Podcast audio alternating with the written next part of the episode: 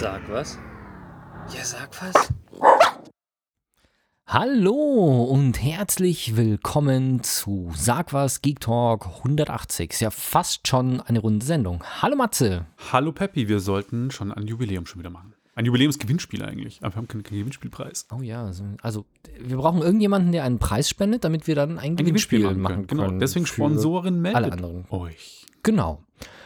Und es gibt diesmal eigentlich keine Hausmeisterei, deswegen würde ich sagen, wir starten mit dem ersten Thema.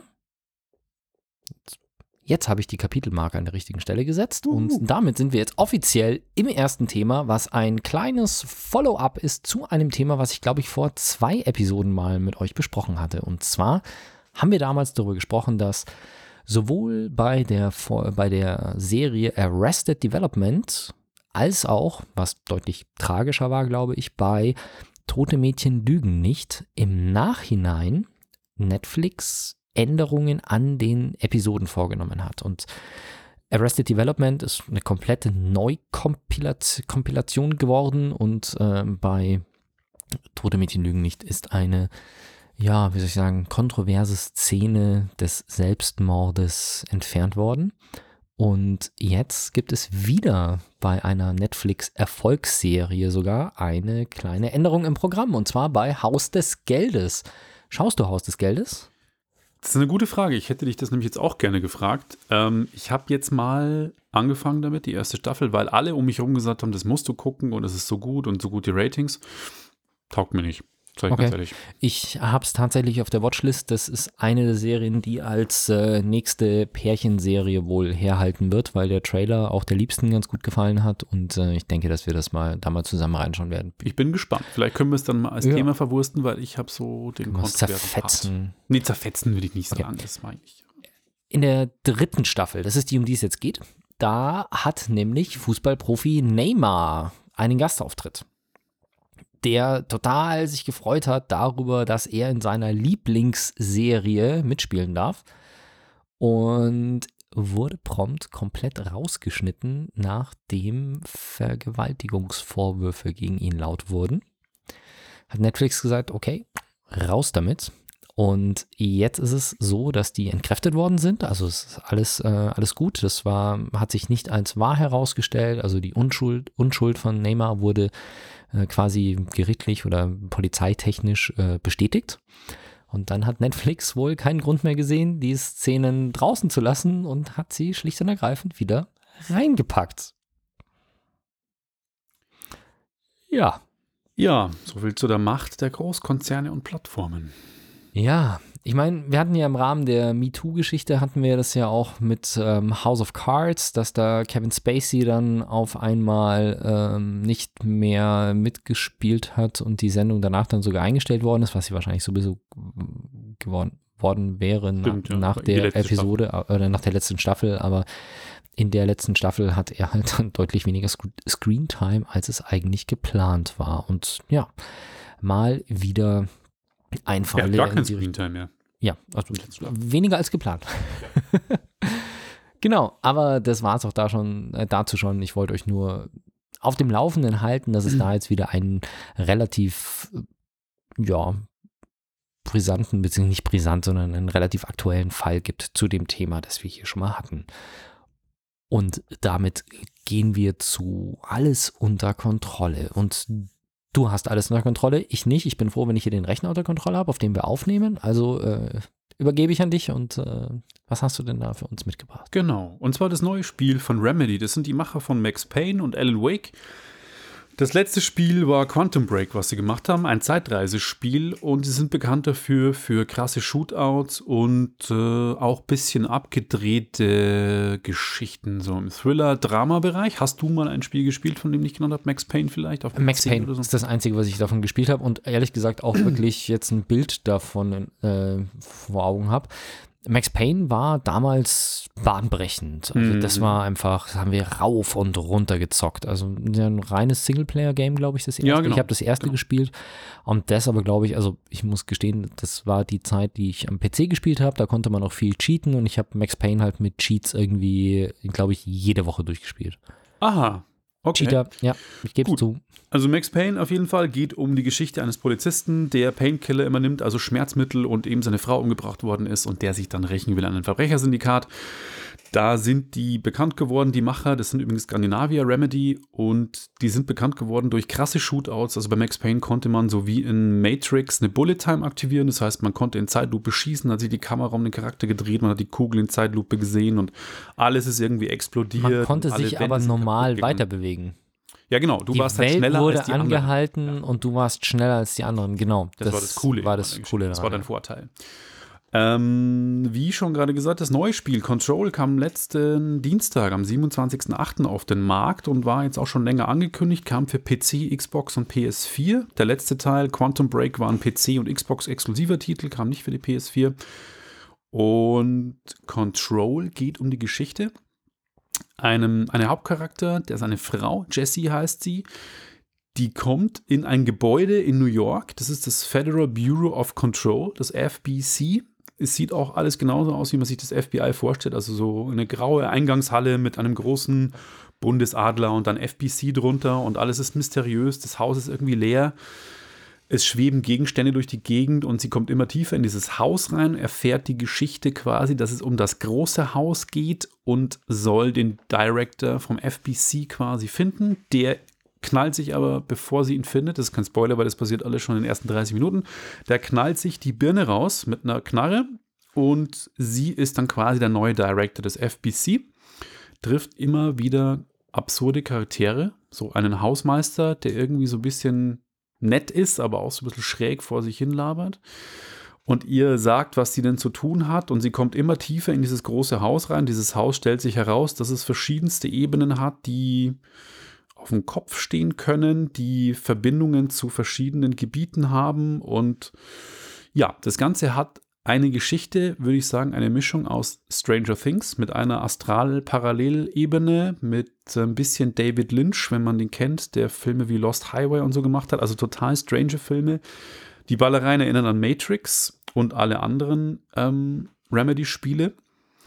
Und sie hat auch Superkräfte. Das heißt, sie ist so ein bisschen auch wie Spider-Man. Sie Oh. kann dann quasi mit ihren Superkräften Blöcke aus dem Boden reißen, die sie den Gegnern entgegenschleudert. Sie kann schweben dann später auch. Sie kann sich ganz schnell wie das, der Blitz bele- bewegen. Ähm, sie kann ein Schild vor sich hertragen. Sie kann Leute mit einem Psy-Schlag irgendwie gegen die Wand fetzen. Also man kann dann, indem man den Charakter immer aufrüstet und neue Fähigkeiten dazu bekommt, irgendwann dann mal richtig, richtig mächtig machen. Also es geht nicht nur darum, dass man ballert, man hat eine Knarre, die sich automatisch mit Astralenergie immer wieder auflädt. Das heißt, man hat keinen Munitionsmangel. Man muss nur warten, bis wieder geladen ist. Das dauert einen kurzen Moment. Und die Gegner sind eigentlich eher so Bewohner des Hauses, die aus der Astralebene kommen und so ein bisschen besessen sind von einer, in der deutschen Version heißt es Zischen. So eine übermäßige Macht. Deutsche Version habe ich gerade Mhm. erwähnt.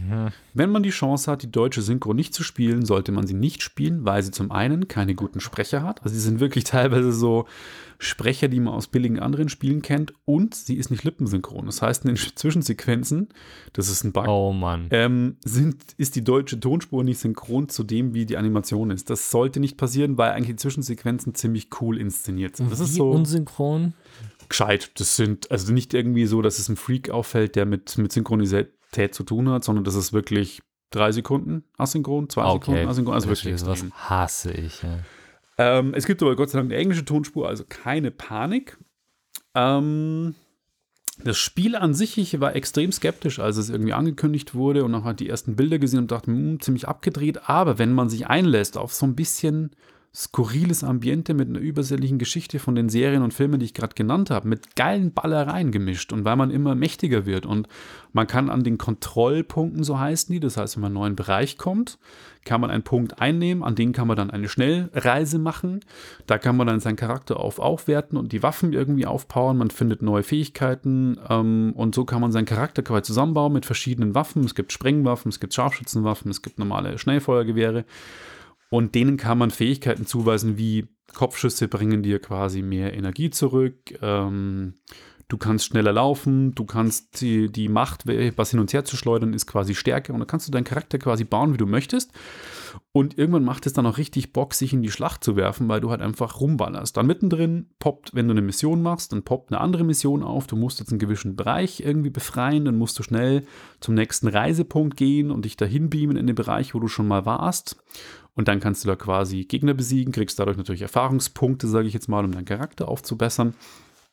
Das Spiel ist nicht linear. Es ist so ein bisschen wie Metroidvania aufgebaut. Das heißt, man kann gewisse Bereiche betreten. Also am Anfang ist es schon linear, aber irgendwann hat man dann die Freiheit, sich überall hinzubewegen. Aber das Gute ist, man muss nicht diese Nebenmissionen machen. Das heißt, man kann stringent sich an die Hauptgeschichte halten, weiß dann immer, in welchem Bereich man muss von dem großen Haus. Da gibt es einen Forschungsbereich, es gibt einen Wartungsbereich, es gibt einen Geschäftsbereich.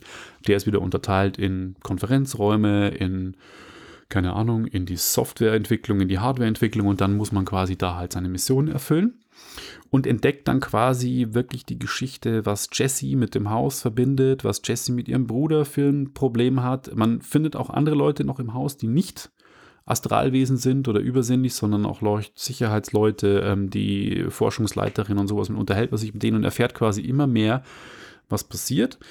Ich finde das Spiel ziemlich cool. Ein paar Kritikpunkte hat es, und zwar eine ziemlich unübersichtliche Karte, die jetzt auch gepatcht werden soll. Das heißt, wenn man die Karte benutzt, sieht man schon ungefähr, wo man ist und wo was die nächste Mission ist. Aber trotzdem, man kann die Karte nicht zoomen. Die Karte ist nicht interaktiv, man kann keine Wegpunkte setzen. Also alle Standards, die man heute von großen Karten in so Spielen eigentlich kennt, hat das Spiel nicht. Das ist völlig okay. unverständlich, wirklich völlig unverständlich. Dann hat es leider Performance-Probleme und zwar wenn ich spiele es auf Xbox One. Es hat keine 4K-Unterstützung, was ich schon mal nicht wirklich optimal finde. Es hat auch kein HDR, sieht aber trotzdem gut aus.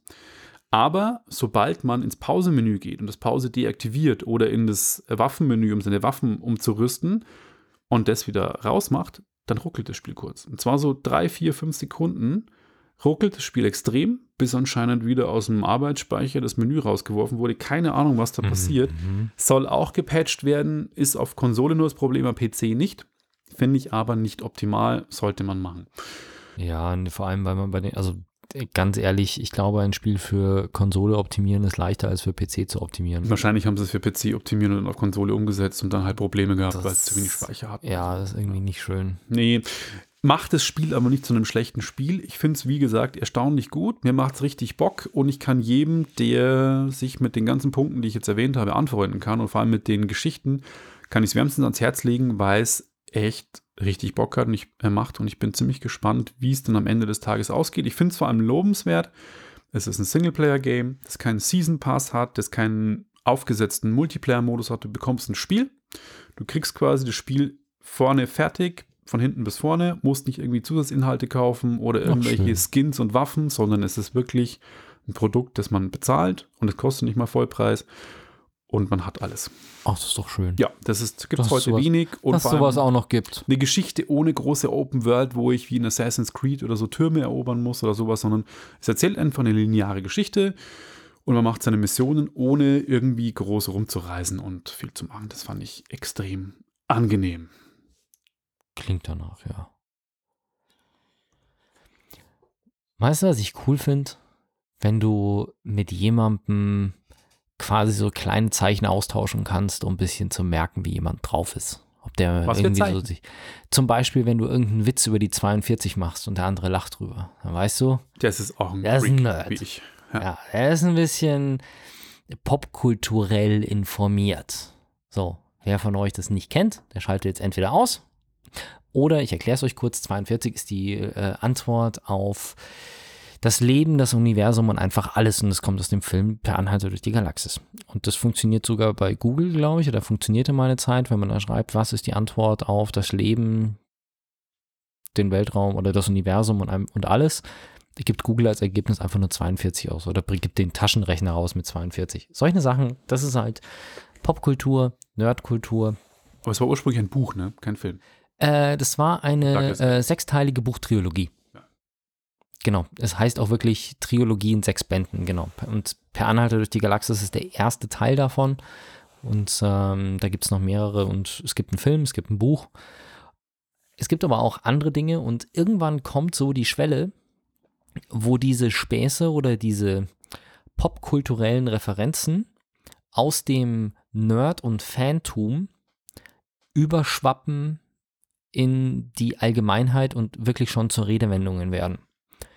Und sowas habe ich den Eindruck, dass bei ähm, Matrix passiert ist, weil bei Matrix, dem ersten Teil, also der war in vielerlei Hinsicht, war der Film äußerst bedeutsam. Ist er immer Auf noch. der einen Seite gibt es ja in Matrix diese Szene, wo sie das Treppenhaus hochlaufen und dann läuft eine schwarze Katze an ihnen vorbei und sie gehen ein Stockwerk weiter höher und es läuft wieder die, falsche, äh, die gleiche Katze an ihnen vorbei und er sagt, oh, ich hatte ein Déjà-vu und ähm, sie sagt zu ihm, das ist ein Fehler in der Matrix. Es gibt keine Déjà-vus. Déjà-vus sind Fehler in der Matrix, wenn der Computer sich quasi verrechnet. Und dieses, da ist ein Fehler in der Matrix Nicht verrechnet, wenn sie was ändern an der Matrix. oder wenn sie was Dann ändern. passiert ein genau. Déjà-vu. Und da passieren dann im Film meistens böse Dinge, weil dann häufig ein Agent auftaucht. Aber ich habe den Eindruck, dass dieses Fehler in der Matrix heutzutage einfach eine gängige Redewendung ist und dass es da einige Leute gibt, die das einfach gar nicht mehr mit dem Film in Zusammenhang bringen. Das meine ich mit in den allgemeinen Sprachgebrauch übergehen. Genauso mit diesem rote oder blaue Pille. Ich glaube auch nicht, dass jeder, der den Spruch kennt, das sofort auf Matrix zurückführen kann. Natürlich, ansonsten, Matrix hat, wenn mich nicht alles täuscht, auch einen Oscar gewonnen für die Special Effects oder die Kameratechnik, weil das, was unterdessen sogar bei, wie heißt diese Tanzshow von ProSieben, die wir uns auch mal angeschaut haben, eine Zeit lang, das haben sie Gott, irgendwann musst du uns jetzt hier so dissen, dass wir Ja, wir haben, haben. wir haben, das lief immer donnerstags und Ja. wir haben immer donnerstags beim Essen haben wir uns das angeschaut und Wegen den Ladies aber. nee, wir haben uns das vor allem angeschaut, weil die dort diesen Bullet-Time-Effekt hatten. Moment, war das eine Tanzshow? Ja, wir haben uns. Ach. Ich spreche nicht von Germany's Next Topmodel, sondern ich spreche von so einer Tanzshow, wo sie ganz groß damit geworben haben, dass sie Wie? quasi am Boden an der Bühne hatten sie 30 oder Erinnere mich. 40 Spiegelreflexkameras und hatten dann eben genau diesen Moment, dass der Tänzer springt in die Luft. Masters of Und- Dance? Ich glaube nicht, dass das auf Pro7 lief. Kann sein, hier- egal. Aber auf jeden Fall gab es da bei ProSieben eben eine Show, wo der, diese Leute sind dann gesprungen, haben irgendwelche Figuren gemacht und auf einmal haben die sich im Fernsehen, sind sie eingefroren und haben sich dann rundrum gedreht. Und das ist eine Technik, die Matrix quasi erfunden hat, weil diese Szene in Matrix auf dem Dach, wo der Agent ihm gegenübersteht und er das erste Mal quasi so die Kontrolle übernimmt und sich dann so nach hinten beugt mit flatterndem Mantel und den Kugeln ausweicht. Das war eine ganz, ganz revolutionäre Kameratechnik, die es bis dahin gar nicht gegeben hat. Und dafür haben sie sogar einen Oscar bekommen. Also der Berechtigt. Film ist aus popkultureller Sicht gigantisch, aus technischer Sicht, aus zukunftsvisionärer Sicht ist der Film einfach gigantisch. Ja. Dann kam Matrix 2 und der war äh, nicht mehr so bedeutsam und dann kam Matrix 3, an den ich mich irgendwie gar nicht mehr erinnern kann. Das, äh, und der war, ich glaube, es, ähm, ich möchte jetzt kein Urteil geben, weil ich habe, ich kann mich nicht mehr dran erinnern. Ich kann den ersten Film, könnte ich wahrscheinlich so halb auswendig noch irgendwie äh, erkennen oder dir halbwegs auswendig sagen, was jetzt als nächstes in der Handlung kommt. Beim zweiten nicht mehr, beim dritten, keine Ahnung, ob ich den jemals gesehen habe. Und es gibt bis heute, glaube ich, große Diskussionen, ob der dritte Teil jetzt gut ist oder ein völliges Fiasko. Und jetzt, das ist das, worauf ich hinaus will. Nach Matrix und Matrix 2 und Matrix Reloaded oder war Reloaded der zweite Teil? Ich weiß es Reloaded nicht. ist der zweite, Revolution ist der dritte. Revolution, genau. Und jetzt gibt es Re-Reloaded. Also sie machen es nochmal. Es kommt ein vierter Teil Matrix. Wir haben ihn nicht gesehen, weil den gibt es auch noch nicht, aber sie arbeiten an dem Film. Und das ist jetzt natürlich so eine Geschichte. Der erste ist gigantisch, der zweite kann nicht dran, der dritte ist, ja, wenn man vielen Leuten glaubt, unterirdisch. Und jetzt kommt ein vierter. Puh. Ich bin gespannt, wie der zerfleischt wird. Das Coole an der Geschichte ist, Achtung, es ist kein Reboot, es ist kein Spin-off, sondern es ist ein Original-Matrix-Teil, bei dem jetzt schon bestätigt worden ist, dass Kenny Reeves mitspielt und dass Carrie Ann Moss mitspielen. Also Neo und Trinity, beide sind wieder mit dabei. Ich habe jetzt noch nicht ehrlich gesagt irgendwas gehört, ob äh, Lawrence Fishburne wieder mitspielt und ähm, gab es noch andere berühmte Charaktere, die man nicht ersetzen kann in der Szenerie. Keine Ahnung. Agent Smith. Ja, aber es gab zumindest mal zwei Agents. Also es gab nicht nur den Smith, gell? es gab Nee, zwei Schauspieler, die Aber Agents der gespielt haben. bekanntere war Der schon bekanntere. Hugo Weaving, der ja auch in Herr der Ringe mitspielt. äh, Genau. Der war schon der bekanntere. Ja, also von denen, keine Ahnung, habe ich zumindest jetzt noch nichts gelesen, aber es ist natürlich eine Sache, die rumgeht, weil Matrix ist eine Hausnummer. Es ist einfach eine Hausnummer. Es ist ein bedeutender Film und es ist eine Trilogie, die immer oder die man gut zitieren kann, wenn man diskutieren möchte über, ist es sinnvoll, eine, einen Film auszuschlachten bis zum geht nicht mehr oder soll man einfach ein Kunstwerk, das man geschaffen hat, stehen lassen, wie es ist. Und ich bin gespannt, wie sich das jetzt mit dem vierten Teil entwickeln wird. Ich gehe davon aus, dass er wirklich produziert wird und in die Kinos kommt. Das wird er. Ich äh, bin mir auch fast jetzt schon sicher, dass er gigantische Erfolge im Kino erzielen wird, dass er viel einspielt. Naja, so weit würde ich jetzt nicht gehen. Doch, Also, aus dem ganz einfachen Grund, weil die Leute viele- reingehen, die. Genau, Ja. weil, weil für unser Alter ist Matrix, oder für Leute in unserem Alter ist Matrix einfach eine Nummer, die die Jugend irgendwie geprägt hat, weil wir das wirklich ziemlich live miterlebt haben, als der rausgekommen ist und uns das einfach sehr, sehr intensiv erlebt haben. Und da glaube ich, dass viele hoffen, dass sich das wieder auflebt und wenn die, Krit äh, die Kritik jetzt nicht zu gigantisch schlecht ist, glaube ich, dass der einiges einspielen wird. Wie sich das in den Foren und so weiter ausdrücken wird unter den Filmnerds, keine Ahnung, Naja. da bin ich gespannt. Schauen wir mal, wenn es wirklich schlechte Kritiken ist, dann glaube ich, könnte sich erfüllen, dass ihn keiner guckt, weil das wird ja wieder von den Wachowski-Geschwistern gemacht, die die ersten drei Teile gemacht haben. Damals waren es noch Brüder, inzwischen hat sich ja einer davon zur Frau umoperieren lassen, deswegen sage ich Geschwister, Ich darf dich korrigieren. Die heißen nicht mehr Wachowski-Geschwister, sondern Wachowski-Schwestern. Die sind jetzt, sind jetzt beide, beide. Transgender. Ja, Okay. habe ich gerade vor kurzem irgendwo gelesen, okay. dass die, äh, das ist, ist tatsächlich. Auf jeden Fall muss ich sagen, dass die letzten Filme von denen nicht gut waren. Also ich habe da ziemlich viel gesehen und ich fand, du glaube ich mochtest die Netflix-Serie Sense8. Ich liebe sie. Ja, genau. Ähm, das, aber wie hießen diese Jupiter Ascending, dieser Film, hast du den auch gesehen mit Mila Kunis? Äh, nein. Eieieiei. Also da dachte ich mir dann schon, äh, was ist los mit euch? Und irgendwie habe ich so das Gefühl, die hatten ganz viel Glück, den ersten Matrix so geil hinzubekommen und danach echt, ich habe mich echt gefragt bei Teil 2 und 3, wie kann man so eine geile Welt und so eine Story irgendwie so wirklich verhunzen und einfach so hinrotzen irgendwie und war äh, ein bisschen entsetzt und auch ein bisschen sauer. Sie haben noch Vivi Vendetta gemacht, der war noch okay. Den fand ich, den Den mag geil. ich ehrlich gesagt auch, ja. Ähm, Guy Forge, Forge ähm, äh, Masken, äh, genau. Speed Racer, mh, das ist eine Japano, Japano-Verfilmung. Mit äh, V wie Vendetta haben sie auch ein bedeutendes Zeichen geschafft, weil V wie Vendetta ist, wenn mich nicht alles täuscht, tatsächlich der Grund dafür, dass Anonymous, Mhm. also die, die Anonymous-Maske ist wirklich tatsächlich aus dem Film V wie Vendetta. Das ist Merch aus V wie Vendetta, was dem Verleih von V wie Vendetta viel Geld in die Kassen spült, dass alle Anonymous-Leute diese Masken nutzen. Speed Racer ist eine japanische Anime-Verfilmung, fand ich, also das war wirklich totaler Blödsinn von der Handlung. Cloud Atlas fand ich unfassbar langweilig und Jupiter Ascending fand ich auch doof. Von dem her, wenn die Schwestern wieder am Start sind und ich hoffe, sie kriegen es irgendwie hin, dann cool. Ansonsten schaue ich mir den irgendwann mal auf Sky an oder wer auch immer den kauft und bin mal echt gespannt. Ich bin jetzt gerade im Überfliegen von äh, Movie Pilot, dem Artikel, den ich euch auch in den Shownotes verlinkt habe. Und hier steht in einem Absatz, den ich jetzt hoffentlich nicht zu sehr aus dem Kontext gerissen habe, steht drin, digitaler Kontrollverlust schl äh, schlich sich selbst bei den gemäßigten Nutzern schon lange ein und es wäre verrückt, wenn Lana Wachowski und ihre Co-Autorin diese Entwicklung in ihrem Drehbuch nicht reflektieren würden. Also es macht den Eindruck, als wäre zumindest eine der Wachowski-Schwestern äh, Mitautorin des Drehbuchs. Äh, über die Gesamtproduktion und Regie kann ich dir jetzt gerade nichts sagen.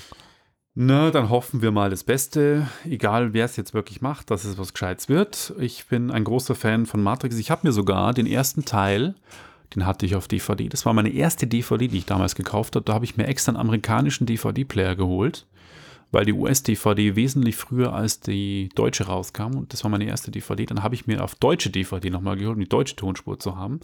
Dann habe ich mir die Blu-ray geholt, um ihn in HD zu haben. Okay. Und letztes Jahr sogar die 4K Blu-ray, die für das, dass der Film so alt ist, verdammt gut in 4K gemastert wurde, inklusive Dolby Atmos Tonspur. Also richtig, ich Du liebe genug, Film. Du hast genug Matrix-Versionen. Ja, ist für mich eine, Okay. ist mein absoluter Lieblingsfilm, muss ich tatsächlich sagen. Der vorvorletzte Satz in dem Artikel ist übrigens, Lana Wachowski braucht einen Hit, um ihre Karriere zu retten. Also der Autor dieses Artikels auf Movie Pilot scheint einer ähnlichen Meinung zu sein wie du. Ja, weil das wirklich, die Filme, die sind einfach zum Kopfschütteln. Die sind technisch vielleicht gut, aber vom Inhalt her und von der Welt, ach, hüllen wir den Mantel des Ja. Schweigens drüber. Ich muss äh, ganz ehrlich sagen, ähm, bei, bei Sense8, die erste Staffel war toll. Die war grandios. Die zweite Staffel fand ich auch gut. Es war halt schade, dass Netflix die Serie gekillt hat und sie das Ganze dann in einem Film. Film, in einem Zweistünder, weil das hätte man noch so schön, das war einfach, es war zu kurz, es war zu intensiv, es war zu, ich weiß es nicht, es war nicht, war nicht schön, wie sie es beendet haben. Ja. Was soll's? American Factory. Genau, wir gehen weiter äh, zu Netflix. Und zwar, die sind ja auch bekannt dafür, Netflix Original Dokus zu veröffentlichen. In dem Fall eine Dokumentation, die das ehemalige Okay, US-Regentenpaar, die Obamas. Ich wollte gerade sagen, jetzt macht der Satz, den, du, den ich da gerade lese, als Beschreibung auch wirklich Sinn. Von der Produktionsfirma der Obamas an Netflix verkauft, war für mich gerade irgendwie so, ja, wie soll ich sagen, Fehler in der Matrix. Aber wenn du sagst, es geht um eine Dokumentation, dann kann ich mir das vorstellen. Genau. Die Obamas haben ja angekündigt, dass sie zusammen mit Netflix Produktionen machen wollen. Dies ist tatsächlich jetzt keine Produktion, die die Obamas initiiert haben, sondern sie haben diese Dokumentation gesehen und haben beschlossen, die kaufen wir ein, vertreiben das international und haben sie mal Netflix weiterverkauft. Und es geht in American Factory um die Geschichte eines chinesischen Herstellers für Autoglas die in Dayton, Ohio, wo ehemals General Motors eines der größten Werke der USA hatte und das dann irgendwann 2008, glaube ich, dicht gemacht hat und dann die Arbeitslosigkeit wahnsinnig gestiegen ist und Dayton eigentlich ziemlich am Abnippeln war. Und der Chinese kam und hat dort eine Fabrik aufgemacht. Erstmal die Euphorie und es wird auch sehr gut erzählt und vor allem die Dokumentation erzählt nicht parteiisch. Sie bildet sich keine Meinung. Das ist, finde ich, die, eine gute Dokumentation, die nicht irgendwie versucht zu polarisieren, sondern sie zeigt quasi dokumentiert. Sie zeigt quasi, was passiert ist. Und die, die, die Firma wird dort aufgebaut. Und dann sieht man, wie chinesische Arbeiter in dieser amerikanischen Fabrik sitzen, weil natürlich auch Chinesen dort sind, die quasi den amerikanischen Arbeitern, die dort eingestellt werden, zeigen, wie denn dort zu arbeiten ist und wie die Produktqualität und Linie ist. und dann siehst du den Vorarbeiter, den der Chinesen, wie er den chinesischen Mitarbeitern erklärt, wie Amerika ist. Amerika ist Freiheit, die Amerikaner wollen sich entfalten, die fahren große Autos und sie achten nicht dafür Äußeres. Da musste ich sehr schmunzeln, weil er sagt, wenn ihr in Europa seid zum Beispiel und ihr seht jemand, der schlecht angezogen ist, der hat eine Sporthose an, ein Tanktop und Sneaker, dann ist es ein Amerikaner. Da dachte ich mir, okay, das ist ein krasses Vorurteil, was der Kollege da Verdammt. hat und äh, hart, wie er das da so anbringt.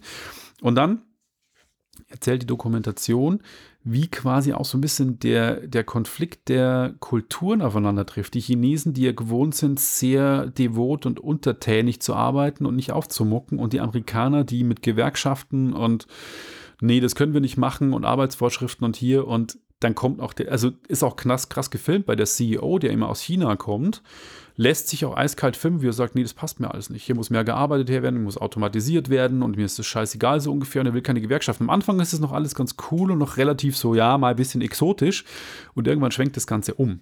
Dann sieht man auch, wie die amerikanischen Leute im Vorort in ist es Shenzhen, wo das Originalwerk ist? Ich weiß es nicht mehr. Auf jeden Fall nach China fliegen und sich vor Ort das alles anschauen. Und da gibt es halt wirklich echt so, wie es im Kommunismus ist. Die Firma hat ihre eigene Hymne, da stehen da früh alle da und singen die Hymne der Firma. Mit Ja, untertitelten Texten, wo du denkst, oh krass, das ist wirklich krass. So Arbeitertum halt irgendwie und aber auch halt äh, unter härtesten Bedingungen. Also ähm, ich glaube, die Temperatur in so einem Glasofen, wo die Leute ohne Schutz rein müssen, das waren irgendwie 80 bis 100 Grad. Also da müssen die die Räume betreten, wo du denkst, Achso, Übelst. der, der Raum, wo der Hochofen Genau, drin steht. Genau, Okay. und Ja, also was halt eigentlich undenkbar ist. Und das, das, das, da scheißt sich in China keiner was drum und auch nicht in den USA dann mehr, weil die halt sagen, okay, wir machen das Werk jetzt da auf und Dayton hat auch einen Haufen Förderungen an die Chinesen gegeben, damit die das Werk da aufmachen und trotzdem haben sie nicht genug Leute eingestellt und dann kommt es dazu, dass bei einer großen äh, Feier in den USA in Dayton ein Governor sagt, ja und er findet es gut, dass irgendwie eine Gewerkschaft gegründet wird. Und dann geht dem CEO der Chinesen ein bisschen das Messer in der Tasche auf und sagt, nee, Wenn hier nicht die Gewerkschaft kommt, dann ist es nicht mehr profitabel, ich mache den Laden dicht. Und dann geht es ihm quasi darum, die Doku, ich will jetzt gar nicht erzählen, wie es dann ausgeht. aber- Arbeiten zu Scheißbedingungen oder Genau, Ja, äh, gar die, nicht die, arbeiten. die Lobbyismus, was macht die Werksführung, um quasi Einfluss auf die Mitarbeiter zu haben, damit sie nicht für Ja stimmen und Mhm. dann kriegt man den ganzen Kampf mit und da sind dann schon ein paar bittere Schicksale dabei und ich fand diese 90 Minuten von dieser Doku sehr eindrucksvoll und wenn man die gesehen hat, es ist nicht alles böse in China, ja, muss ich jetzt, will ich gar nicht sagen, zeigt die Doku auch nicht, aber dann denkt man sich, wie gut es uns geht. Und was krass hier in Deutschland auch gerade, glaube ich, erkämpft worden ist durch die Gewerkschaften. Ich bin jetzt kein Gewerkschaftler, ja, aber aber es ist noch deutlich besser viel. als in den USA. Also die USA und dann nochmal China, nochmal wollte sagen, also die USA haben schon einen deutlich härteren Genau. Arbeitsmarkt als wir in Genau. Europa und, Genau. oder in Deutschland. Von dem her kann ich jedem empfehlen, guckt euch diese Doku an und beschwert man sich am besten nicht immer die ganze Zeit, wie schlecht hier alles ist, weil äh, das ist wirklich übel, was da gezeigt wird. Und ja, fand ich eine der besseren Dokumentationen, die ich die letzte Zeit auf Netflix gesehen habe. Also wirklich sehr lohnenswert. Alles klar, du hast uns Musik mitgebracht von Madness. Genau. Aus einem ganz bestimmten Grund, habe Ja, ich gehört. vor zwei Wochen oder Entschuldigung, vor zwei Ausgaben hatten wir schon mal Madness in der Sendung und dann dachte ich mir, hm, was mache ich dieses Mal? Und der gute Kollege war jetzt auf Deutschland-Tour und zwar ist er nicht in Hallen gespielt oder irgendwelchen Konzerten, sondern er hat In-Store-Gigs gemacht. Das heißt, er hat sich Plattenläden ausgesucht. In München war es bei Optimal Records im Glockenbachviertel. Das ist ein sehr geiler Plattenladen. Also wer Vinyl kauft, kauft nicht online, geht dahin. Die haben wirklich alles, also nicht nur Hip-Hop, sondern auch andere Sachen. Und der hat seinen Laden zur Verfügung gestellt und dann hat er das auf Facebook gepostet und dann bin ich dahin mit einem Arbeitskollegen, der lustigerweise auch Rapper ist, der Schrax, den hatten wir schon in der Sendung. Dort kommst mit, ja Logo. Und dann war das super sympathisch. Dann hat der Madness mit seinem DJ, der mit dem Wohnmobil übrigens da war, der hat sein Wohnmobil vor dem Laden geparkt, hat da seine PA-Anlage ausgepackt, im Laden aufgestellt, hat erstmal ein bisschen Tonprobleme gegeben, dann hat er sich auf die Box gestellt und angefangen zu rappen. Und vor Publikum war so 50, 60 Leute. Der Roger von Blumentopf war auch da in der Publikum und einer von den Main Concept Jungs, also auch die Münchner Hip-Hop-Szene hat sich so die Ehre gegeben. Und dann voll sympathisch, wirklich so, hey Leute, er hat gesagt, ich hätte nie gedacht, dass ich irgendwie hier mal vor den Leuten spielen kann. Ich hätte auch nicht gedacht, dass Leute zum In-Store-Gig kommen. Also wirklich so bescheiden, nicht irgendwie so, ich bin der Geiste. Und hat eine gute Show gemacht, hat versucht, Party zu machen mit den Leuten, hat 45 Minuten for free gespielt, kein Geld verlangt. Danach noch mit den Leuten draußen Bier getrunken, vor dem Laden eine geraucht, gequatscht, Nice. ein paar Fotos noch gemacht und hat gesagt, so, jetzt setze ich mich ins Auto und muss wieder nach Berlin. Ich muss morgen nach Berlin. So, okay, alles klar. Lange Rede, kurzer Sinn. Wir stellen noch einen Track vor, ähm, und zwar mit Materia zusammen. Der war leider nicht am Konzert dabei, aber mit dem hat er einen Track gemacht und nach 3 Minuten 40, glaube ich, sind wir wieder zurück. Fünf Minuten sind es knapp. Okay. Genau. München. Radio München.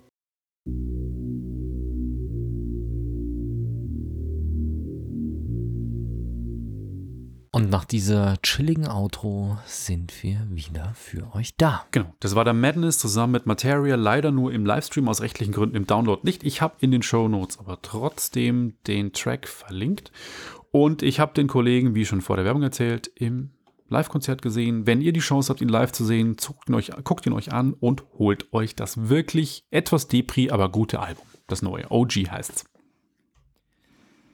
Ein bedeutender Unterschied zwischen uns beiden ist ja, dass äh, du, wenn du Urlaub machst, auch wirklich Urlaub machst und ich mich das immer noch nicht so richtig traue und ich immer auf Abruf bereit bin, wenn irgendein Notfall passiert. Das bringt so dieses Selbst und ständig irgendwie mit sich. Und deswegen lässt du dein Notebook unterdessen auch daheim, wenn du in Urlaub fliegst, soweit ich weiß. Ich nehme mein MacBook immer mit. Ne? Das ist. Du lässt es daheim, dein MacBook. Ja, ja, aber ich habe mein Firmenhandy dabei. Also das Notfallthema ist bei mir auch Thema. Es gab auch schon in Südafrika mal einen Notfall, wo ich dann kontaktiert wurde. Also ganz so leicht ist es als Abteilungsleiter von einem Fernsehsender nicht zu sagen, ich bin im Urlaub, aber in Notfällen kann man mich immer per WhatsApp auch auf dem Privathandy erreichen und dann brauche ich aber kein Notebook, aber dann Ja. muss ich halt zum Telefon greifen. Ich Trottel habe letztes Jahr, bevor wir in Urlaub geflogen sind, noch ein neues Projekt gestartet, was unheimlich dringend war. Das hieß, ich war den halben Urlaub damit beschäftigt, Programmierer zu äh, koordinieren und Designer und äh, es war Oh, oh. nicht schön. Und ich, ich bessere mich, aber ich bei manchen Dingen, wie zum Beispiel Bilder von der Kamera ziehen und sowas, das mache ich einfach lieber auf dem Notebook. Da bin ich noch nicht so weit, dass ich das nur mit dem, mit dem iPad mache. Und ähm, ja, also ich habe mein MacBook Pro und ich fliege auch mit meinem MacBook Pro. Und das kann unterdessen echt problematisch werden. Es gibt nämlich, das ist nicht das aktuelle Modell, sondern es ist, ähm, ich glaube, das 2015er Modell oder sowas. Da gab es bei Apple Probleme mit den Akkus und Apple hat eine Rückrufaktion gestartet, weil die Akkus sich äh, ja, entzünden konnten. Und das haben jetzt auch Fluggesellschaften mitbekommen und haben erst ein spezielles Modell ähm, auf die No-Fly-Liste gesetzt. Das heißt, die, mit diesen Modellen durfte man nicht mehr fliegen. Und jetzt ist es aber so, die MacBooks haben ja ein Unibody-Gehäuse und es gibt zwei quasi Varianten von diesem Unibody-Gehäuse. Das eine, das ab 2009 oder 2010 gebaut worden ist und dann wurde es irgendwann noch mal ein bisschen geändert. Und wenn du Glück hast, kannst du jetzt das MacBook im gleichen Gehäuse noch erkennen an den Anschlüssen, in welchem Zeitraum es gebaut wurde. Ja, Moment, aber aber bis 2009 hat er noch ein DVD-Laufwerk. Da sieht man es ja sowieso. Er hat ab Genau, das- 2013 ist dann quasi das Laufwerk 2013, genau. verschwunden. 2007 gab es noch die mit Laufwerk und 2013 dann, äh, ab dann schauen die vom Gehäuse her ziemlich ähnlich aus. Man kann gucken, haben sie noch den USB-A oder schon den USB-C, aber auch den USB-C-Anschluss gibt es jetzt schon seit einer Weile. Ähm, und ja, ich glaube seit 2017, 15. 15. Ja, Da wurde es ins MacBook eingebaut. Ins Pro kam es dann 2017. 16. Es geht in dem Fall aber ums Pro, weil es sind die 15 Zoll Modelle und naja, wie soll man sagen, es ist auf jeden Fall für den, wenn man sich sehr gut damit auskennt, kann man so auf, sage ich mal, drei, vier Jahre Bauzeit das Ganze einschränken, aber das ist jetzt natürlich auch nichts, was du weltweit allen äh, Security-Mitarbeitern am Sicherheitscheck irgendwie zumuten möchtest, dass sie jetzt auswendig lernen, welche Anschlüsse auf welches Baujahr hindeuten. Und deswegen hieß es jetzt auf einmal bei manchen Fluggesellschaften, dass generell keine 15 Zoll MacBooks mehr mit ins Flugzeug dürfen. Das war zumindest die Überschrift, die ich gelesen habe. Da stand, fünf, äh, MacBook Pros dürfen nicht mehr fliegen. Stellt sich raus, ganz so schlimm ist es nicht. Also, Punkt Nummer eins, es betrifft 15 Zoll MacBook Pros, womit wir beiden zum Beispiel mit unseren, du hast einen 13 Zoller auch, gell? Genau. mit unseren 13 Zollern schon mal keine Probleme haben dürften. Punkt Nummer zwei, es ist kein generelles Verbot, das Gerät mit ins Flugzeug zu nehmen, so wie es zum Beispiel beim Galaxy Note 7 war. Das Galaxy Note 7 durfte man nicht an Bord eines Flugzeugs bringen, sondern dieses generelle Verbot bezieht sich darauf, dass die, dass die MacBook Pros nicht mehr aufgegeben werden dürfen. Also du darfst sie nicht im aufgegebenen Gepäck haben. Du darfst, musst sie jetzt im Handgepäck mitnehmen. Und als ich mir das gelesen habe, habe ich mir die Frage gestellt, ist das überhaupt eine Neuigkeit? Weil das ist ein, ein technisches Gerät mit einem nicht besonders kleinen, eingebauten Lithium-Ionen-Akku. Jo, Und ähm, die ja, dürfte man doch eh nie aufgeben. ich wollte gerade sagen, die, also ich dampfe ja, das heißt, ich habe eine E-Zigarette und bei E-Zigaretten ist es so, du darfst die E-Zigarette theoretisch in, den, in das Gepäck tun, aber nicht die Akkus. Du darfst deine E-Zigarette an Bord des Flugzeugs nicht benutzen, das ist völlig klar. Aber du darfst die Akkus deiner E-Zigarette, auch die Ersatzakkus, weil wenn ich irgendwo wegfahre, nehme ich halt irgendwie sechs Akkus mit oder sowas, wenn ich mal einen Tag nicht laden kann. Ich brauche ja, zwei Akkus am Tag und wenn ich mal nicht laden kann, dann habe ich halt für den nächsten Tag noch welche und für den dritten Tag, dann muss ich halt ein bisschen mehr laden, aber ich komme über die Runden, ohne dass mir der Strom ausgeht. Diese Ersatzakkus äh, dürfen nicht ins Gepäck, weil du darfst, bei Batterien sind Fluggesellschaften echt jetzt nicht so entspannt. Also ich habe es zum Beispiel mal überlegt, bin nach Tallinn geflogen und hatte halt, äh, weißt du, fliegst drei Tage nach Tallinn, nimmst du halt ein, Hand- ein Handgepäckrolli mit, hast aber im Ticket irgendwie ein 20 Euro Aufgabegepäck. Dann habe ich bei der Fluggesellschaft angefragt und gesagt, hey Leute, pass mal auf, ich, hab, ich würde meinen, meinen kleinen Segway, den ich habe, einfach in den Koffer schmeißen und ähm, den mitnehmen. Äh, einen Segway im Flugzeug transportieren ist nicht möglich bei keiner Fluggesellschaft weltweit, weil dieses Ding hat einen Akku drin, der eine ziemlich hohe Kapazität hat. Also du hast ja die, die Stromstärke, wie viel Volt der hat und du hast eine gewisse Anzahl an Amperestunden, die da drin sind. Und du darfst ins Flugzeug mitnehmen bis zu, also Batterien oder Lithium-Ionen-Akkus bis zu einer Größe von 100 Amperestunden. Und mein Segway-Akku hat halt 320 Ampere-Stunden und damit transportieren die das Gerät einfach nicht aus. Kannst kein Sperrgepäck, kein gar nichts, das wird nicht transportiert. Das ist zum Beispiel auch ein großes Problem bei ähm, elektrischen Rollstühlen. Also wenn du einen elektrischen Rollstuhl hast, musst du den separat anmelden und da nehmen sie dich auch tatsächlich mit. Das, das geht. Wäre ja noch schöner. Ja, also mit dem elektrischen Rollstuhl kannst du fliegen, aber andere Beförderungsgeräte mit solchen großen Akkus keine Chance. Und wenn du jetzt zum Beispiel, und das merkst du auch, wenn du dir jetzt mal zum Beispiel von DJI die, nicht die Phantom, sondern die Inspire, diese große Drohne, die dann irgendwie die Beine hebt, wenn du losfliegst. Das ist halt eine, eine fast schon kommerzielle, professionelle Drohne. Und rate mal, wie viel Amperestunden der Akku hat von der. 98. Oh, krass. Ja, warum hat er 98? Weil die Regulierung im Flugverkehr ist, ab 100 Amperestunden musst du die Akkus getrennt anmelden.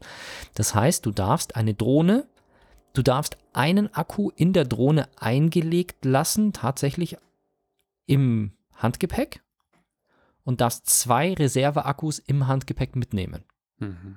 Dann ist aber auch Feierabend für, für solche Geräte. Also, also okay. das ist, äh, das ist wirklich eine Nummer. Und ähm, abgesehen jetzt mal davon, von der ganzen Geschichte, wie wahrscheinlich ist es, dass dein Laptop geklaut wird, wenn du ihn ins Aufgabegepäck tust. Deswegen machen das, glaube ich, sowieso relativ wenig Leute. Aber ähm, es ist keine gute Idee, weil Lithium-Ionen-Akkus können einfach, wenn sie beschädigt werden, können die Feuer fangen. Und ein Feuer in der Passagierkabine in einem Flugzeug ist verhältnismäßig gut unter Kontrolle zu bringen ja. im Vergleich zu Gepäckraum. im Gepäckraum. Der nächste Punkt ist, das Gepäck mein Handgepäck habe ich selber in der Hand. Ich sehe, was mit meinem Handgepäck passiert und ich weiß, wie ich mein Handgepäck mit dem Notebook darin behandle, sodass das Notebook nicht beschädigt wird und auch die Lithium-Ionen-Zellen nicht beschädigt werden.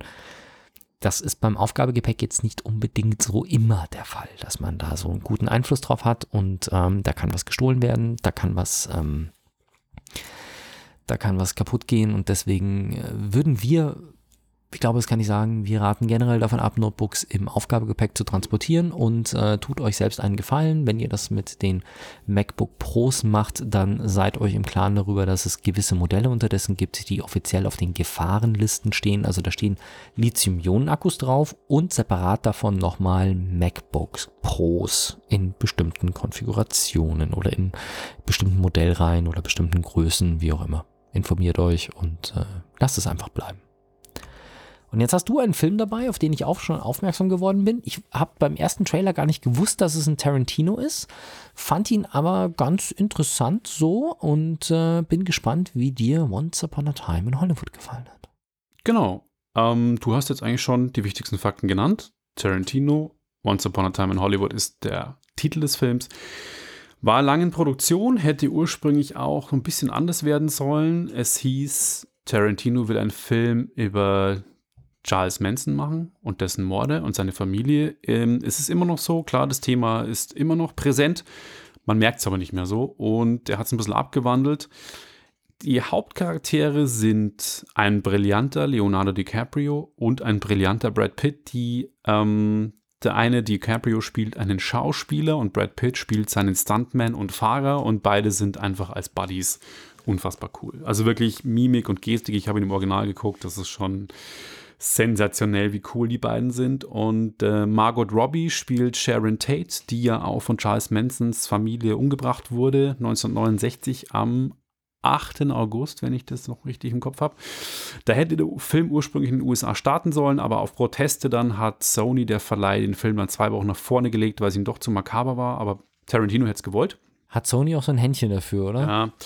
Um was geht's? Ähm, wie schon erwähnt, äh, die Geschichte eines ähm, abgehalfterten Western-Schauspielers, gespielt von Leonardo DiCaprio und dessen Stuntman, die durch Hollywood reisen. Und es geht ihm darum, wie der eine sich Gedanken macht, bin ich noch wirklich der Star von früher und äh, kriege ich noch gute Rollen? Und Brad Pitt ihn so ein bisschen motiviert und mit ihm rumhängt. Und parallel dazu eben Sharon Tate, die die Frau von Roman Polanski war, die dann auch schwanger war von ihm, dem Filmemacher. Und die quasi dann parallel, die sind die Nachbarn dann von den beiden.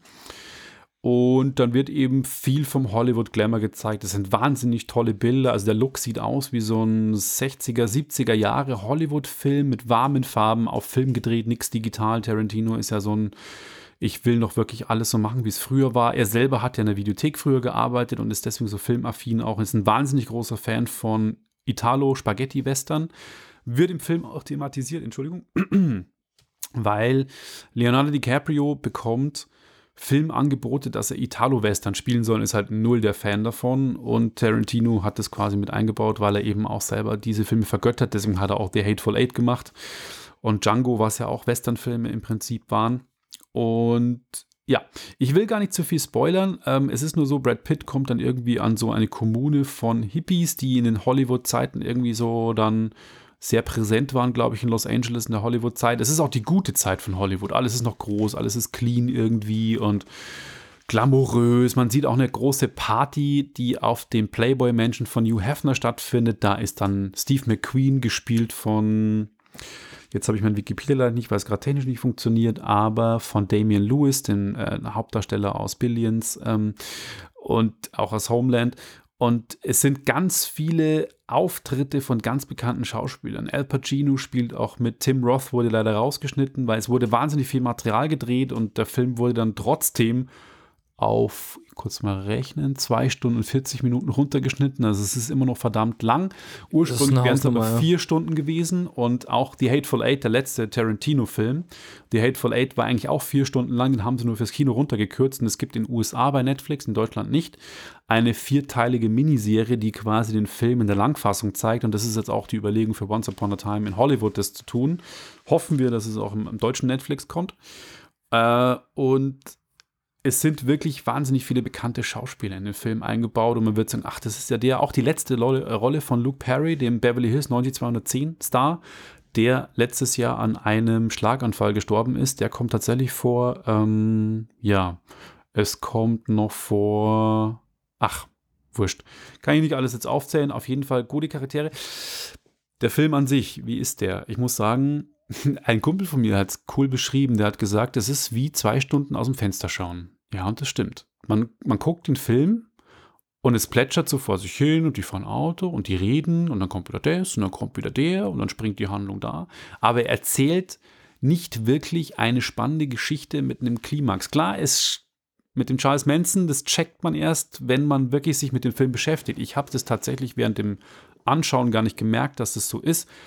Deswegen empfehle ich, wenn man den Film gesehen hat, guckt euch danach den Wikipedia-Eintrag an oder lest euch was über Sharon Tate durch, aber nicht was über den Film, was sonst spoilert ihr euch, wie der Film ausgeht, ähm, um zu verstehen, was denn wirklich der Sinn des Films ist. Aber in 2 Stunden 40 passiert jetzt nicht übermäßig viel, dass man sagt, wow, wow, hier jagt ein Highlight das nächste, Highlight das nächste, und ich fand ihn sehenswert, würde ihn mir aber nicht, glaube ich, nochmal anschauen, weil er mir dann doch ein bisschen zu zäh manchmal war. Manchmal hätte ich mir gewünscht, oh, das könnte man noch schneller machen, das ist mir jetzt wieder zu viel Gelaber.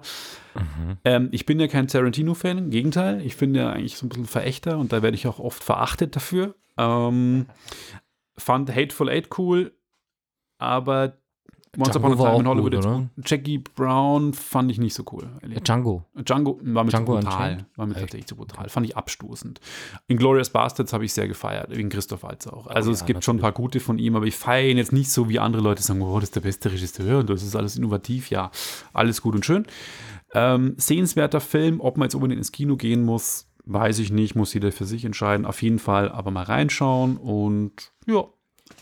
Was, genau. Was mich bei Django Unchained beeindruckt hat, aber das auch erst, als ich das gelesen hatte nebenbei, ist, äh, was Leonardo DiCaprio für eine Profession, für ein professioneller Schauspieler ist. Ja, ist auch. Was der, was der für ein gigantischer Schauspieler ist, einfach, weil dieses, es gibt ja bei Django Unchained diese Szene im Haus von ihm als Landlord, wo er irgendwie ja. auf den Tisch haut und ja. sich die Hand aufreißt. Ja. Und als ich das danach gelesen habe, dass diese Szene ist halt, äh, das ist nicht gestellt und das war auch nicht so geplant, sondern das war ein Unfall. Der hat halt wirklich in die Gabel gehauen und hat sich die Hand aufgeschnitten und dann ist ihm auf einmal während den Dreharbeiten das Blut runtergelaufen und der hat die Szene einfach da weiter interpretiert und einfach weitergemacht und das einfach mit aufgenommen in die Szene. Und das schaust du dir an, denkst so, wow, das ist einfach. Der hatte halt früher so ein bisschen den Ruf durch Titanic und durch The Beach, so der Sunny Boy und Aussteiger, aber der hat halt echt ein paar Rollen gespielt, wo man wirklich sagen muss, krass, Hut ab. Blood Diamond, The Departed, ähm, oh ja. Oscar nominiert auch. Also es waren unfassbar geile Filme. Also er ist ein saugeiler Schauspieler, er sieht nicht nur gut aus, man merkt doch, er ist jetzt älter, auch wie Brad Pitt, aber es sind beide einfach geile Schauspieler, muss Ja, man einfach sagen. Definitiv, muss man lassen. Äh, jetzt, das ist wahrscheinlich als äh, Tarantino-Verächter die vollkommen falsche Frage. Der wievielte Tarantino-Film ist das? Siebte. Der siebte. Ja. Echt? Mhm. Ah, okay. Weil ich gerade, wahrscheinlich im Zusammenhang damit, ich habe es jetzt nicht auf den Film bezogen, sondern auf Tarantino bezogen, dass Tarantino gesagt hat, er dreht zehn Filme und dann ist Schluss. Aha, ja, dann ist noch drei. Bist du dir sicher, dass mit Kill Bill ist von Tarantino? Äh, Also es stand auf dem Kinoplakat, soviel ich weiß. Ich versuche mal Okay. ähm, zu googeln. es gibt diese. Splatterei mit Planet Terror. Das ist nicht von ihm, das ist von Robert Rodriguez. Ah, okay. Ja, das ist nicht von ihm, nicht verwechseln. Okay. Planet Terror und äh, der andere Film mit dem Auto ist von, von Robert Rodriguez. okay. Dann war- hat ähm, er das bloß mitproduziert oder so? Ja, ja, auch From Dust Till Dawn sagen viele Leute, ist ein Tarantino-Film, stimmt nicht. Also es ist wirklich, ähm, Ja, von Dust Till Dawn wäre ich jetzt auch, da wäre ich glaube ich nicht drauf reingefallen. Da spielt er zwar die Hauptrolle, aber ich glaube, er hat nicht Regie geführt, gell? Hm. Ja.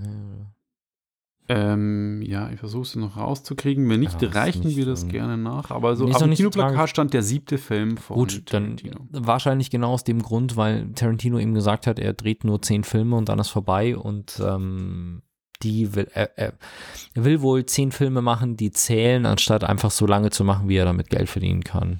Boah. Ja, eine ordentliche Einstellung irgendwie. Wobei andere auch zeigen, dass sie bis ins hohe Alter teilweise noch ganz gute Sachen raushauen, wie, wer ist das, Ridley Scott, der unterdessen auch irgendwie fast 90 ist oder sowas und immer noch ganz gute Sachen produziert.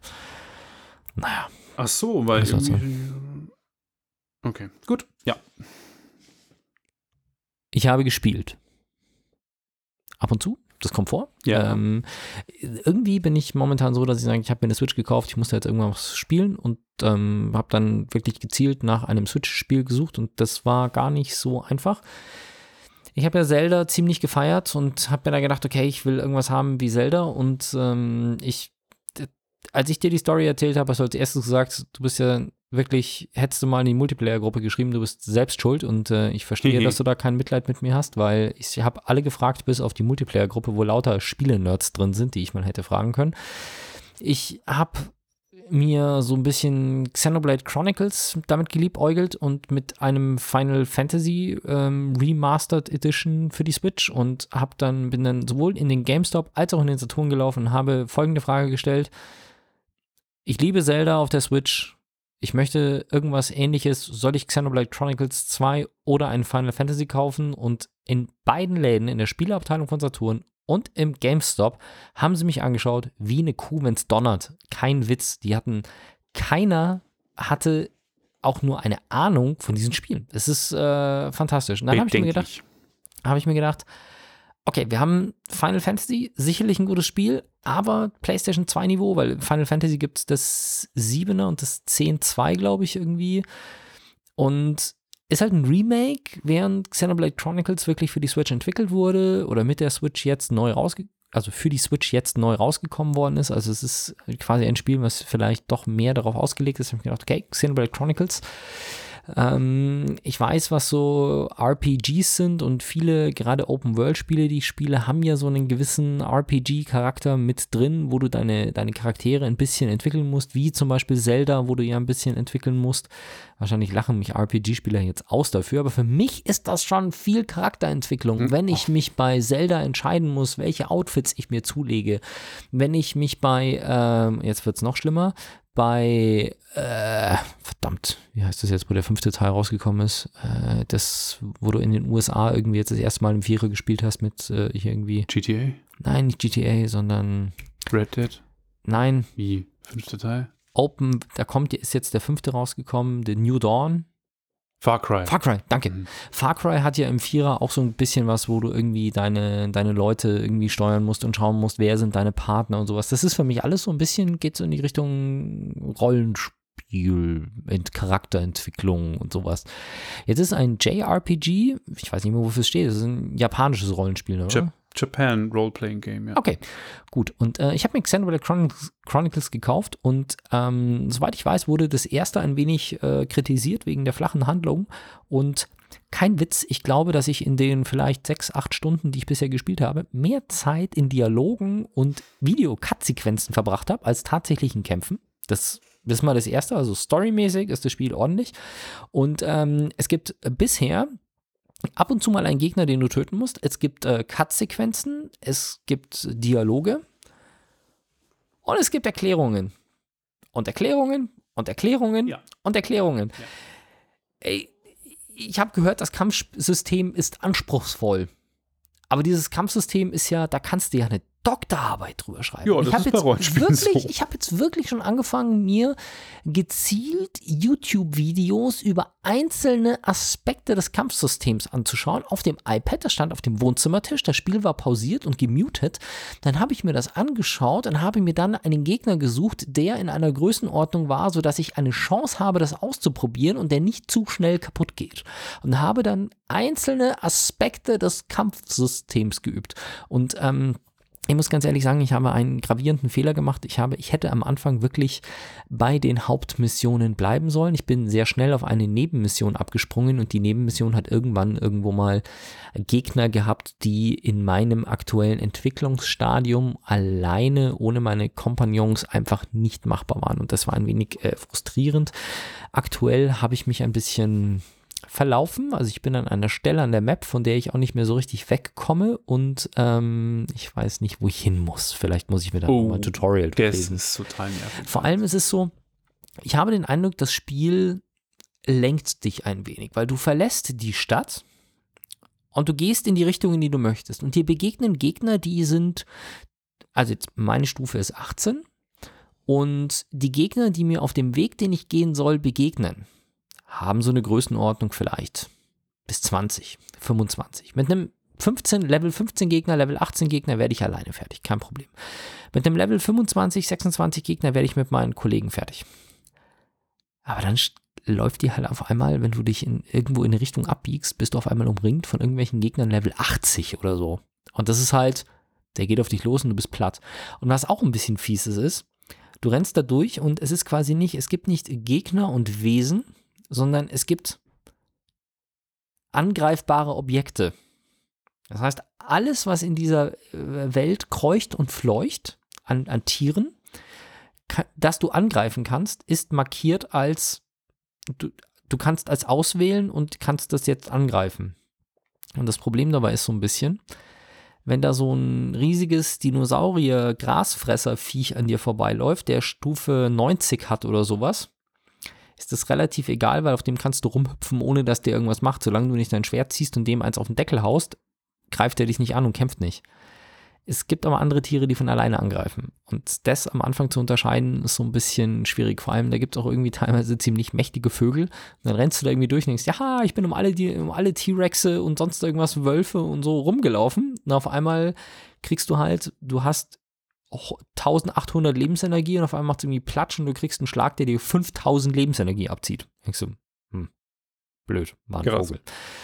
Ja, ansonsten, es ist irgendwie ganz süß. Also vom Style her mag ich es ja schon. Also mh, die Person, die man relativ schnell in der Story kennenlernt, ist Pyra. Pyra ist halt irgendwie, ja, das ist halt so eine Manga-Heldin. Also die ist halt irgendwie anatomisch etwas unkorrekt geschnitten und sehr leicht bekleidet und Wie es halt in süß, japanischen sehr süß Animes gezeichnet. Also ist. es ist halt so, wenn die mit den Augen klimpert, ist das schon ganz süß und die ist auch total nett geschrieben von der Rolle her und irgendwie, also äh, beim Körperbau hätten sie sich ein bisschen zurückhalten können, weil es ist einfach irgendwie teilweise schon schwierig anzugucken. Das ist irgendwie so, es, es passt einfach physikalisch nicht zusammen. Ja.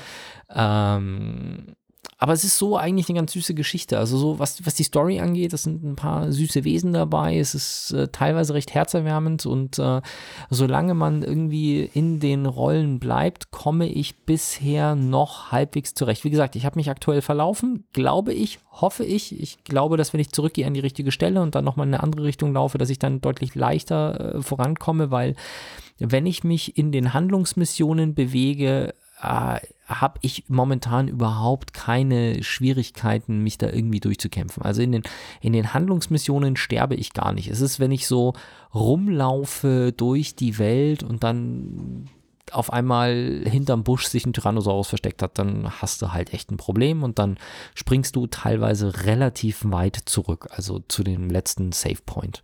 Ist es ein Echtzeitkampfsystem oder rundenbasiert?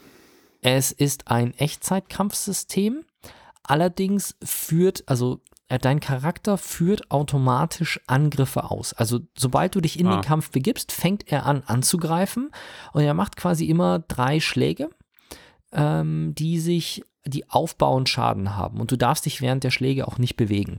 Das heißt, du stehst neben dem Gegner, er schlägt zu, verursacht Schaden, schlägt nochmal zu, verursacht mehr Schaden und dann nochmal. Wenn du dich äh, zur Seite bewegst oder halt generell bewegst, dann fängt er wieder von vorne an. Es gibt äh, verschiedene Charaktere, also mein Team setzt sich aktuell aus einem Panzer zusammen, der halt die Wut des Gegners auf sich zieht und sehr viel Schläge einstecken kann, dafür nicht so stark austeilt. Mein Charakter, den ich derzeit spiele, ist eher ein Krieger, das heißt, ähm, ich kann so mittelmäßig viel Schaden wegstecken und äh, teile dafür ordentlich aus.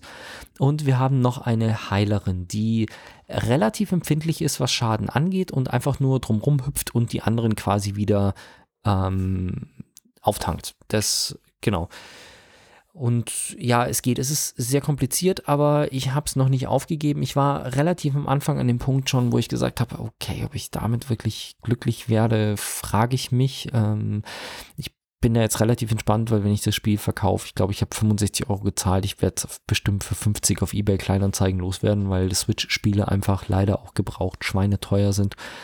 Aber ich gebe dem definitiv noch eine Chance und nachdem dieses Spiel wahrscheinlich auch irgendwo knapp an die dreistellige oder sagen wir es mal so, ich glaube, die Handlung, wenn du durchspielst, kommst du schon auf deine 60 Stunden oder sowas und wenn du dann noch ein bisschen nebenan spielst, kommst, kann man sich bestimmt locker äh, dreistellig mit dem Spiel beschäftigen. Also ich glaube nicht, dass ich es so schnell hergebe, weil das ist bestimmt was, wo man mal ab und zu mal reinschauen kann. Ja, das Pixelbuch. Ich habe noch einen kurzen Nachtrag zu Once Upon a Time in Hollywood. Es ist der neunte Film von Tarantino übrigens. Das heißt, wir sind schon kurz vor dem Kurz vor Ende. Ende. Mal schauen. Okay, deswegen ist es wahrscheinlich aufgekommen, weil schlicht und ergreifend die Frage ist, was macht er jetzt noch? Was wird der große Knaller Genau. zum Abschluss? Wir werden sehen. Mhm. Das Pixelbuch. Ähm, ich ist ein Pixelbuch, wie ich der Name schon sagt. Äh, es geht um Pixel. Das Buch ist von Okay, danke für die Info. Ja, Elektrospieler, das ist eine Website und ein Printmagazin. Ich weiß gar nicht, ob es das als Print noch gibt, als PDF auf jeden Fall. Von Ex-Maniac-Redakteur Robert Banner. Der hat jahrelang seine Lieblingskonsole, das Super Nintendo, ich weiß gar nicht, ist es eine Lieblingskonsole, aber ich glaube schon, auch meine Lieblingskonsole, ähm, in einem Buch begleitet und hat Zehntausende von Screenshots gemacht und wirklich schöne Screenshots, schöne Bilder aus verschiedensten Spielen, Rollenspiele, Kampfspiele, Jump'n'Runs, Ballerspiele, alles gegrabt und daraus ein Buch gemacht, um quasi zu zeigen, wie die Pixelkunst der Super Nintendo-Ära war. Ah ja, und Screenshots beim Super Nintendo sind ja jetzt mal auch nicht so trivial wie bei einer Nö. Playstation oder Nö, sowas. nö, ne? du Oder- musst halt da schon wirklich einen gescheiten äh, Grabber haben, der analoges Bild irgendwie abgreifen kann und Aha. Also er hat schon, er hat schon ein Händchen dafür. Und die Screenshots sind wirklich allererste Qualität. Auch die Druckqualität des Buchs. Das Buch kam jetzt irgendwie im Juli raus. Es wurde ewig lang ein bisschen verschoben. Es hätte längst kommen sollen. Es teilt die Spiele in gewisse Genres ein von Rollenspiel, aber nicht jetzt nur auf Rollenspiel so, sondern irgendwie auch die Zelda-artigen Rollenspiele, dann die Action-Adventures, die rundenbasierten Rollenspiele, alle Dragon Quest und Final Fantasy, dann Jump'n'Runs, ähm, Jump'n'Shoots und sowas. Und dann werden Texte dazu ihm geliefert, was die Genres betrifft, warum es die Genres gibt, wie es die jetzigen Spiele auch geprägt hat. Und Thomas Nickel, ehemaliger Kollege von mir, der auch für die Maniac schreibt und Dozent an der Games Academy ist, der auch hat, ähm, der auch hat, der auch an dem Buch mitgeschrieben hat. Ähm, es ist wirklich lohnenswert für jeden, der sich mit Retro-Games auskennt und begeistert ist und wirklich schön aufgemacht. Ich habe es in der Vorbestellvariante mit einem schönen Pappschuber auch bekommen und einem Zusatz kleinen Spiel dazu, also einem Text-Adventure-Spiel, einem Textbuchspiel. Ähm, Für Super Nintendo? Nee, das ist ein, ein, ein, ein Buch, quasi ein Buch, wo du quasi mit einem Würfel, du liest quasi Text und dann heißt, jetzt würfelst du das, das und das und dann kommst du quasi im Buch, Ah, blätterst du an okay. eine bestimmte Stelle. Ist ein Text, Bandersnatch. ja, so quasi, genau. Text. Ähm, ja, und von dem her eine klare Empfehlung von mir für das Pixelbuch, wenn man sich mit dem Metier Retro Games auseinandersetzt und mehr gibt es dazu jetzt eigentlich gar nicht zu sagen. Die englische Variante kommt noch von den Kollegen von Bitmap Books, von denen ich auch schon einiges habe nach England. Ja, und von dem her, das war's zum Pixelbuch. Und ja, es gibt eine große Entwicklung bei Marvel und die wollen wir euch nicht vorenthalten, auch wenn es jetzt zu fortgeschrittener Zeit kein allzu großes Thema mehr wird. Als das MCU begann, das Marvel Cinematic Universe, das so mit, ja, ich würde mal sagen, mit Iron Man irgendwie angefangen hat, weil der erste Hulk oder der Hulk-Film mit Edward Norton, glaube ich, nicht so richtig in die aktuelle MCU-Timeline gepackt wird. Ähm, da gab es dann, und ich glaube, das war 2006, als das angefangen hat, damals äh, wurde Spider-Man noch gespielt von Tobey Maguire in der Zeit, oder? Dann, Wann war das? Zwei? 2006, glaube ich. Ja, ja genau. Dann, weißt du, wie der, der hieß, der danach kam? Bei The Amazing Spider-Man? Da gab es nochmal einen anderen Schauspieler. Es gab Tobey Maguire und dann ja, den fand ich voll mit, mit Spider-Man, genau. Und dann kam irgendwie nochmal so ein Zwischending. Der hat auch, sollte eigentlich eine Trilogie bekommen, aber ich glaube, es waren auch nur zwei Teile, wo Jamie Foxx im zweiten Teil den Elektro gespielt hat bei The Amazing Spider-Man 2. Und Spider-Man ist ja ein Marvel-Held. Ist aber nie irgendwie im, äh, im MCU aufgetaucht und in den Marvel-Filmen ist er nie wirklich aufgetaucht, sondern Spider-Man war immer eine Sony-Produktion. Und wenn mich nicht alles täuscht, geht das so weit zurück in die Zeit, als es Marvel mal richtig dreckig ging und sie komplette Helden einfach verkauft haben. Und damals haben sie Spider-Man wohl an Sony einfach komplett verkauft, genauso wie hat nicht Fox die Rechte an den Fantastischen Vier? Ja. Sogar? Genau. Also auch das, die, die auch zu Marvel gehören, tauchen im MCU nicht auf, mitunter aus dem Grund. Und ich glaube, es hat sich jeder sehr darüber gefreut und es war ein großer Hype, als in der erste Trailer rauskam, zu, oder als der, der erste Trailer rauskam, in dem das klar wurde, zu Captain America 3, Civil War. Da hat man im Trailer auf einmal gesehen, dass Spider-Man auftaucht. Gespielt von Tom Holland. Und seit Civil War ist Tom Holland als Spider-Man Teil des MCU. Und zwar kein unbedeutender Teil. Also die, die Verbindung, also erstens mal hat er natürlich seine eigenen Filme, die in der gleichen Timeline angesiedelt sind, auf die gleichen Ereignisse anspielen, also äh, Homecoming, Far From Home. Er spielt in den Avengers Teil, äh, Avengers Teil 3 und Teil 4 ähm, eine bedeutende Rolle und die, vor allem die Interaktion von Spider-Man, Peter Parker und Iron Man, Tony Stark ist sehr, sehr schön, diese quasi, wie sie sich an diese Vater-Sohn-Ebene rantasten und, und sowas. Das ist wirklich, es ist schön. Es ist sehr schön und ähm, Spider-Man tut dem MCU richtig gut. Äh, und das ist jetzt halt vorbei. Ja. Ja, weil Sony und Marvel sich da zwar wohl geeinigt hatten, dass das irgendwie passiert, aber wie es jetzt weitergehen soll, konnten sie sich halt dann doch nicht einigen. Das heißt, es gibt jetzt das war ja auch der große, ja gut, wir wissen, dass die Show, dass Spider-Man in Avengers Teil 4 wiederkommen wird, weil er hat halt bisher nur einen Film gemacht und hat einen Vertrag über drei unterschrieben. Ähm, ja, lustig, deswegen war klar, dass er in irgendeiner Form wiederbelebt wird. Aber es gibt momentan eben zwei Spider-Man-Filme, die im MCU spielen und auf die Ereignisse des äh, Infinity Wars anspielen. Wie es jetzt mit dem dritten Teil ausschaut, ob der noch im Teil im MCU sein wird oder nicht, ist die Frage, weil äh, wie es ausschaut, möchte Sony die Figur Spider-Man weiterhin mit Tom Holland besetzen. Das heißt, es sollen jetzt weitere Spider-Man-Filme kommen mit Tom Holland als Spider-Man, die aber getrennt sind und nicht mehr interagieren mit den MCU-Filmen. Krass. Matze schüttelt den Kopf. Ja. Das ist ein bisschen uncool, weil, wie gesagt, diese ganze, diese Interaktion mit den Avengers und Spider-Man ist offiziell Teil der Avengers. Der Anzug, den Spider-Man trägt, ist von Tony Stark. Tony Stark hat ihn maßgeblich beeinflusst. Und jetzt ist das halt alles vorbei. Also wir werden ihn nicht mehr sehen mit den anderen Helden und auch nicht äh, wahrscheinlich in direktem Einfluss auf die Ereignisse, die sich in anderen Filmen zeigen. Und genau das ist ja eigentlich die Stärke vieler einzelner Filme. Manche Filme fallen da tatsächlich raus, sowas wie, also ich glaube, Tor 3, Ragnarok ist relativ losgelöst von der restlichen Timeline. Ähm, aber andere Filme, also gerade die, die Tor 2 und sowas, die, die spielen schon auch mit den, mit der Gesamthandlung und mit den Ereignissen, die in New York 2012 mit den Avengers begonnen haben. Das beeinflusst diese aktuelle Phase halt bis heute noch. Und ja, da ist Spidey jetzt wieder raus, obwohl es echt Spaß gemacht hat mit dir. Sehr schade, weil ich fand ihn auch immer einen der cooleren Charaktere. Aber naja, wir werden Definitiv. sehen. Er ist lustig und er wird aufgebaut. Er ist sehr, sehr menschlich. Er ist, ähm, er ist kein Gott, sondern er ist einfach der typische Spider-Man, der, der Durchschnittstyp, der durch einen blöden Unfall auf einmal zum Superhelden wird und dafür gar nicht bereit ist. Er ist kein ausgebildeter Soldat, der an dem experimentiert wird oder sowas. Äh, eben kein Gott, sondern Average Joe, der auf einmal liefern muss. Und das ist, deswegen ist Spider-Man ja so ein beliebter Charakter und Tom Holland passt in diese Rolle einfach gigantisch rein, auch vom Alter, vom Aussehen her. Er ist einfach der perfekte Peter Parker irgendwie. Besser als der Garfield.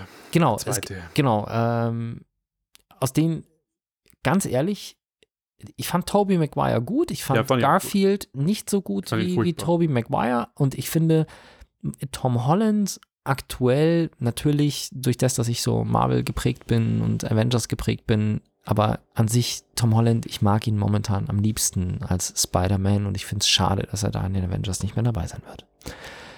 Und damit haben wir euch genug die Ohren abgekaut für heute, würde ich sagen. Wir Genau. hoffen, ihr hattet euren Spaß, egal wo ihr gerade seid und wann ihr uns gerade hört. Und wir Vielen hören uns wieder in zwei Wochen. Bis dann. Bis dann. Ciao, Ciao, ciao. Ciao. Wenn euch das nun gefallen hat, dann liked uns auf facebook.com slash sagwaspodcast und abonniert uns auf iTunes oder im Podcatcher eures Vertrauens. Alle Infos zur Show, den Themen und alle Folgen gibt es auch auf www.sag-was.com. Fragen, Anregungen und Feedback nehmen wir gerne über Facebook oder als Kommentar auf der Website entgegen. Und wenn ihr gerade Zeit habt, dann bewertet uns doch bei der Podcast-Plattform, auf der ihr uns gefunden habt.